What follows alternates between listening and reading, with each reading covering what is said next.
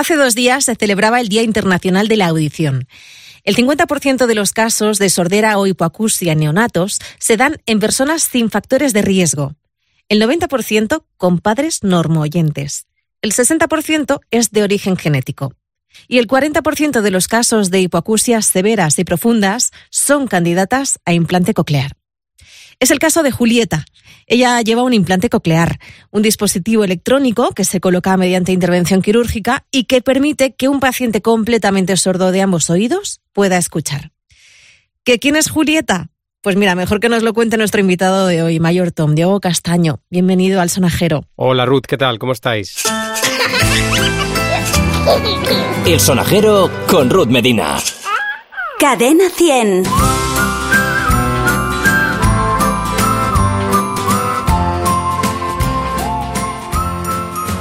A ver, Diego, vamos a comenzar por el principio. Tú eres papá de dos niñas. La mayor se llama Carmen y de repente nace tu segunda hija, Julieta. ¿Y qué pasa con ella? Pues nada, Julieta nació hace siete años y rápido en el hospital pues detectaron que, no había pasado el cribado del oído y empezaron pues a hacerle pruebas. Nos dijeron que era normal, que, en ocasiones pues eh, la prueba falla y que hay que repetirla y tal, pero bueno, eh, ya rápidamente, ya te digo, el primero o segundo día ya habían detectado que, que Julieta tenía algún problema auditivo. Lo que pasa que no pensamos que, que fuese a ser algo grave porque veíamos que la niña respondía a los estímulos. Y cuando os dan la noticia, imagino que fue todo un shock, ¿no? Sí, la verdad es que fue un, un poco de shock, ¿no? Para nosotros, porque claro, tú no esperas esperas que tu hijo salga y esté todo bien, no tenga ningún tipo de problema. Y claro, ya, aunque no nos habían confirmado, nosotros teníamos sospechas. ¿Vosotros habíais notado algo, Diego, en, la niña? ¿Algún comportamiento que os eh, hiciera pensar que en efecto no escuchaba? Estuvimos haciéndole todo tipo de, pruebas, ¿no? En casa, pues eh, le dábamos palmadas cerca de ella y tirábamos cazuelas y la niña reaccionaba y decíamos, ves, o sea, esto es un error de la máquina o lo que sea.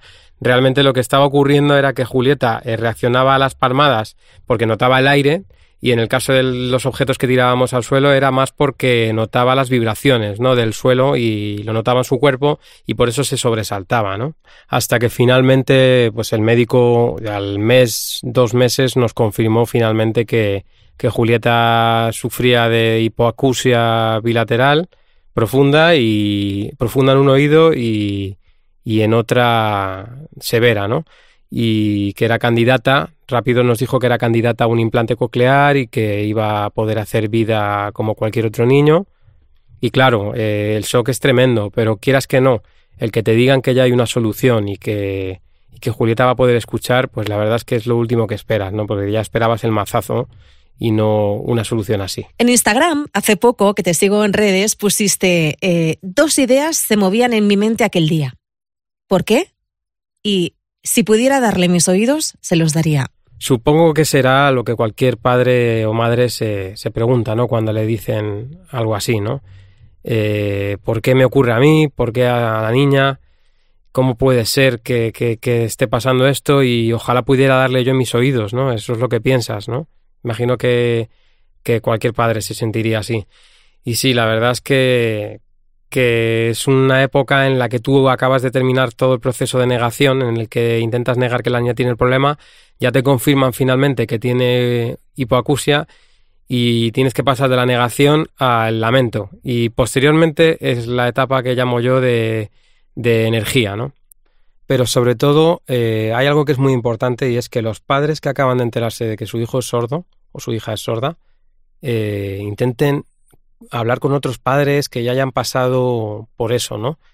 Porque a nosotros es lo que más nos ayudó. Nosotros, gracias a que conocimos a otros padres que habían pasado años antes lo que estábamos pasando, eh, pudimos ver el futuro de nuestra hija. O sea, pudimos como coger un DeLorean, irnos al futuro y ver cómo sería Julieta dentro de cuatro años o dentro de dos años.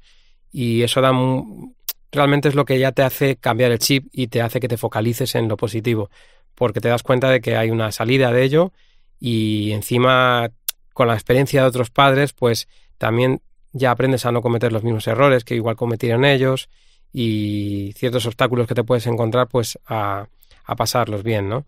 y luego sobre todo pues que al final conoces a gente maravillosa y bueno, fue nuestro caso que gracias a, esta comunicación con otros padres pues hicimos una gran amistad con ellos y hoy en día son unos de nuestros mejores amigos. ¿Y el proceso desde que se detecta hasta que se toma la decisión al final de colocar ese implante coclear, cómo fue, Diego? Bueno, y sobre todo, ¿cómo fue este primer momento en el que ella ya con su implante de repente escuchó vuestras voces? Es más o menos eh, desde los dos meses en los que detectaron a Julieta, cuando ya empezaron a activar todo el protocolo del implante coclear, que dura casi hasta que la implantan, que son a los nueve, ocho o nueve meses, ¿no? Y la verdad es que fue una época de muchas pruebas, de ir al médico día sí día también y, la verdad es que, bueno, es una parte dura, pero que es vital para que comience a escuchar, ¿no? Porque realmente todos esos pasos que estás dando son los pasos para permitir que tu hija escuche, con lo cual eh, tienes toda la energía, empiezas a tomar fuerza y todo aquello que eran los lamentos y, todo eso pues se, se transforma en, en, buena energía y en querer que la niña escuche, ¿no? Y el primer momento en el que ella escuchó con el implante, la verdad es que yo me lo esperaba como que iba a ser algo increíble. Imagino que habrás visto esos vídeos que hay en, en internet de niños que activan por primera vez la expresión y, y algunos incluso se ponen a llorar, ¿no? Cuando escuchan por primera vez. Y yo me esperaba que Julieta fuese a hacer algo especial y lo único que hizo fue señalarse así la cabeza como diciendo que escuchaba, ¿no? Pero igualmente fue emocionante porque fue la primera vez que Julieta escuchaba a través de ese oído, ¿no?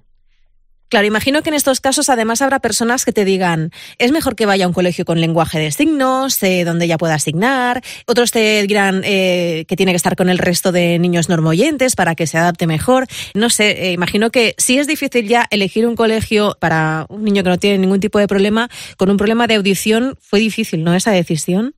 Sí, la verdad es que hay muchos consejos de mucha gente porque hay personas que son sordas y que signan, que hacen una vida absolutamente normal y son felices.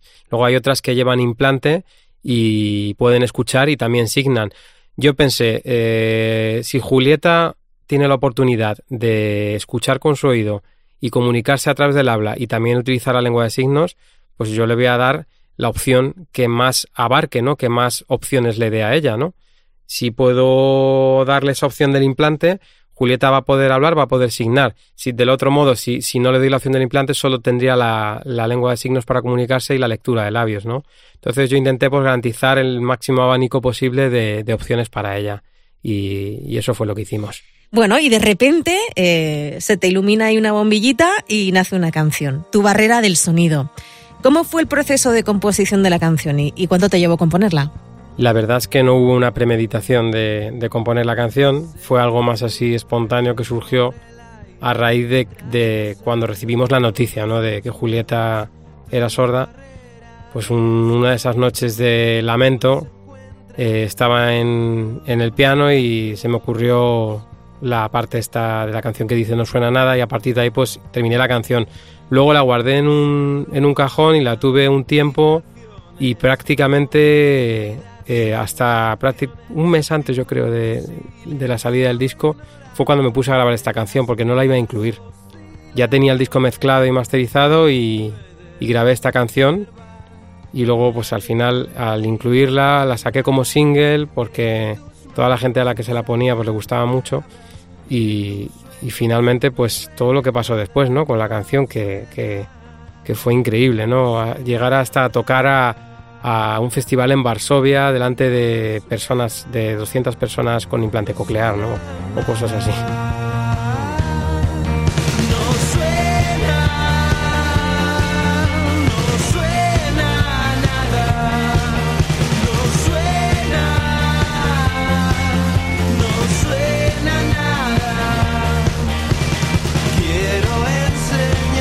por el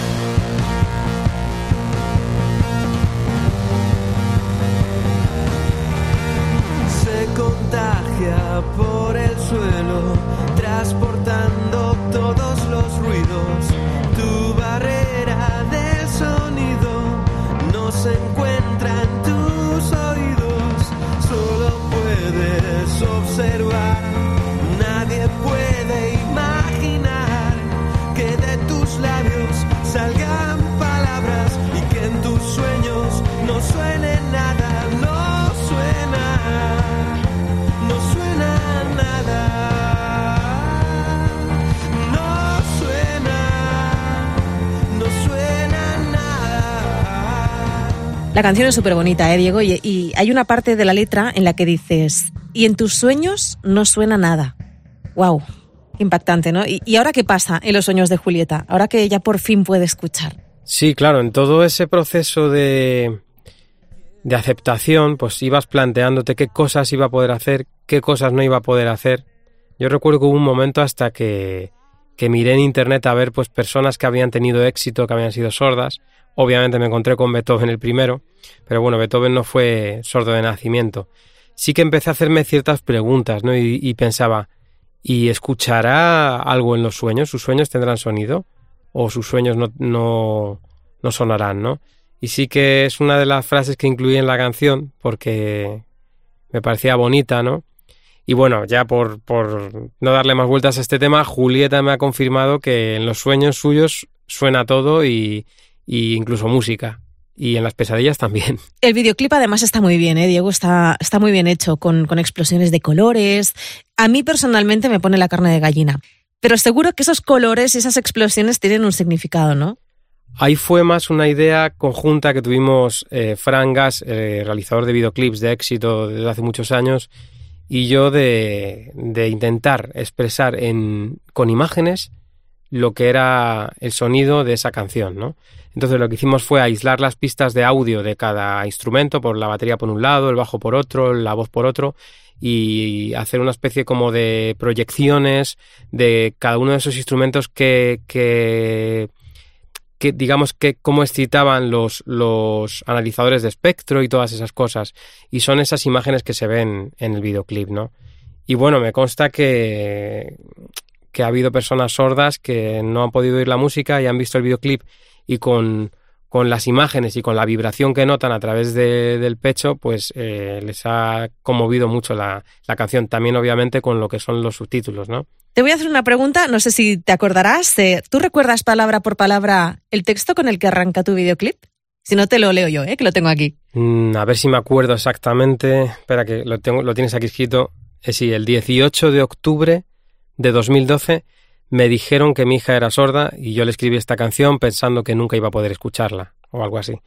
Y, bueno, pues es, es la realidad, ¿no? Yo cuando terminé la canción pensé, ostras, es posible que, acaba, que acabo de hacerle una canción a mi hija que no va a poder escuchar nunca.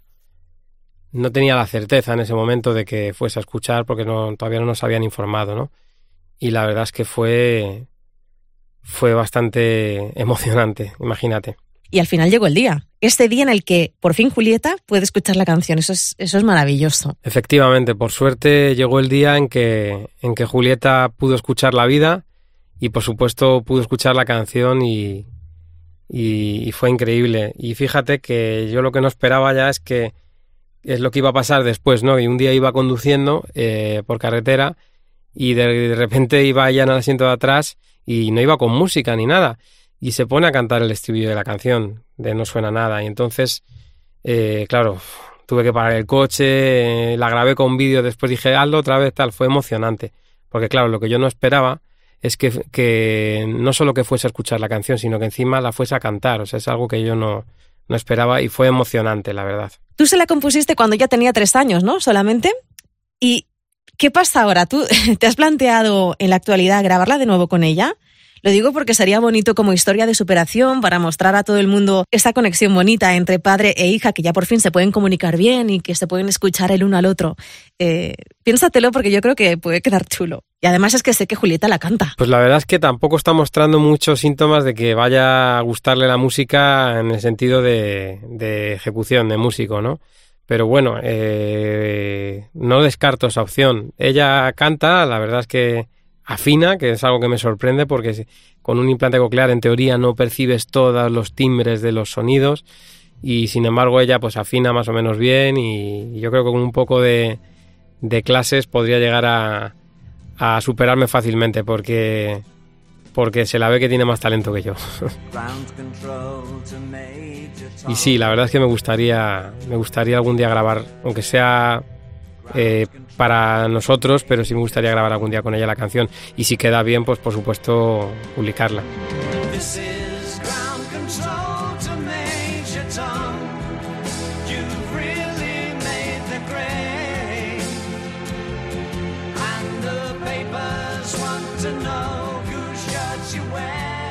Dejando un poquito el tema de Julieta, tu historia musical comenzó ya hace años eh, debido a la canción Mayor Tom de David Bowie, que te inspira para emprender proyecto con, con el mismo nombre, por eso te llamas Mayor Tom.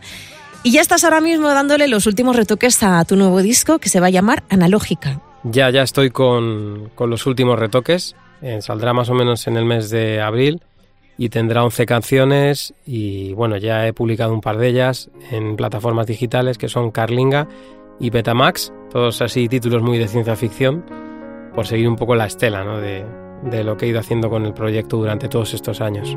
Vuelve el frío de la te has ido a grabarlo a un sitio donde todos los que nos dedicamos a la música, directa o indirectamente, eh, nos gustaría estar al menos una vez en la vida. Abbey Road, el estudio mítico de los Beatles. ¿Cómo fue estar allí? Qué experiencia, ¿no? Qué pasada. ¿Y cómo es Paul en persona? ¿Cómo es Paul McCartney? Está grabado efectivamente entre mi estudio de aquí de Madrid, Control de Tierra, y los estudios Abbey Road de Londres, que, que son increíbles. Es un sitio que solo entrar ya eh, te cambia totalmente la percepción de las cosas, porque es un estudio a la antigua, que ya de esos quedan pocos, y más, o sea, de hecho es uno de los estudios donde nació el pop, ¿no? por decirlo de algún modo, y el rock.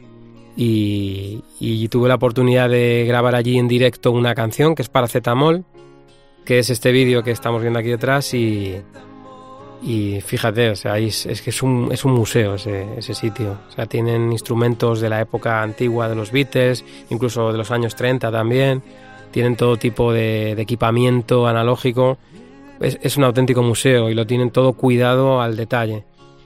Y bueno, tuve la suerte, como bien dices, de, de coincidir también en mi viaje a Inglaterra con, con Paul, con Paul McCartney y ya he estado un par de veces con él y la verdad es que es un, tipo excelente, súper educado, eh, atento, amable y, encima tuve la oportunidad de, poder charlar con él sobre el estudio cómo, cómo es grabar en Abbey Road y la verdad es que, que, da gusto ver que es tan cercano, ¿no? Porque te esperas que es la típica persona inaccesible, que no puedes hablar y, y bueno, fue además una pasada y me hice una foto con él y todo, bueno, emocionante, porque además yo soy muy fan de los Beatles. ¿Y cuándo podremos tener todo ese material, ese nuevo disco? ¿Cuántas canciones hay? Si tienes colaboraciones.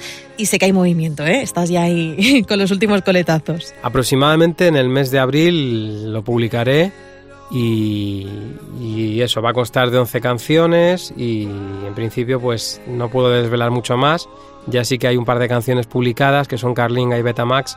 Están ya en plataformas digitales y la verdad es que que ando ahí moviendo cosas y hilos, como siempre, y habrá cosas especiales en el disco, claro que sí. Y nada, espero que, que le guste a la gente.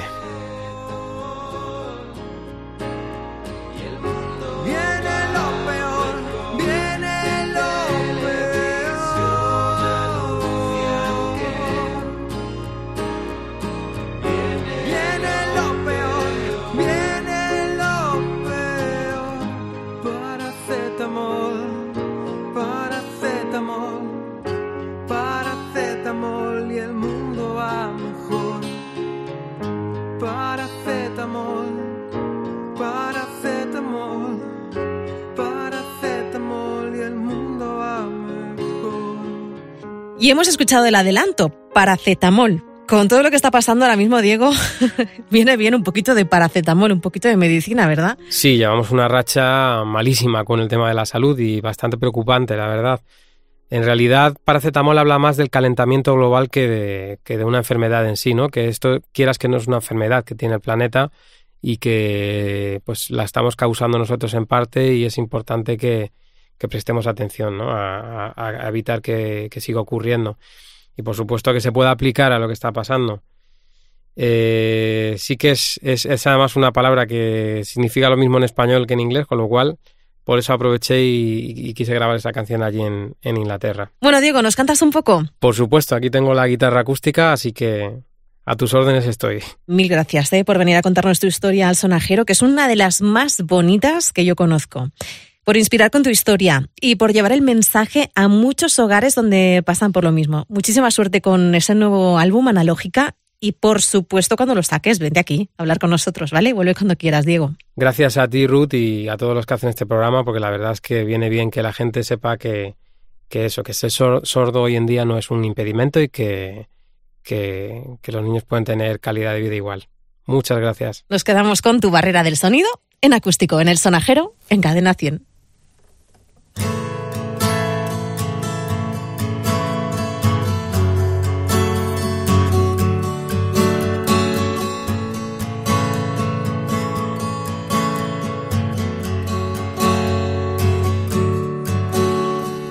Se transmite por el aire, transportando todos los ruidos.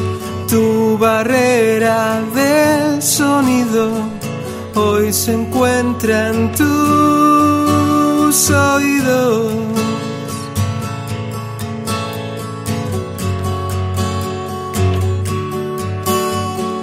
Se propagan vibraciones convertidas en canciones y tú en tu silencio ignorando elásticas oscilaciones solo puedes observar nadie puede imaginar que de tus labios salgan palabras y en tus sueños no suene nada, no suena, no suena nada,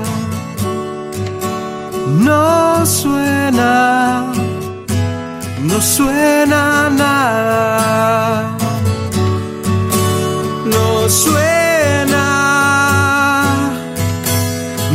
suena nada, no suena, no suena nada. Quiero enseñarte a escuchar.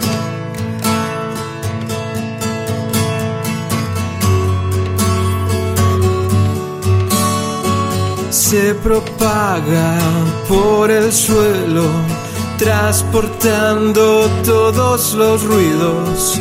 Tu barrera del sonido hoy se encuentra en tus oídos. Solo puedes observar, nadie puede imaginar que de tus manos salgan palabras y en tus sueños no suenen nada, no suena, no suena nada, no suena, no suena nada.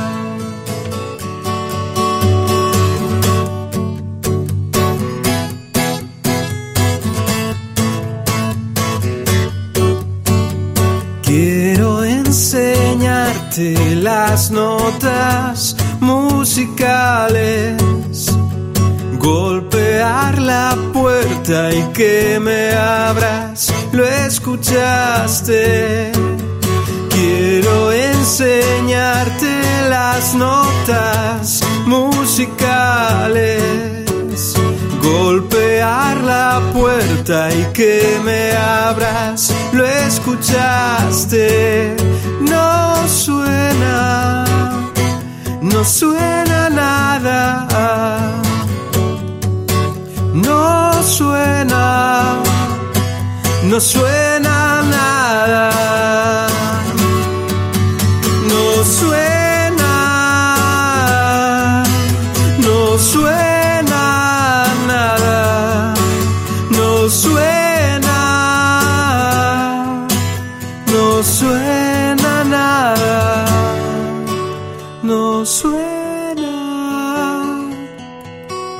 no suena nada, no suena, no suena nada.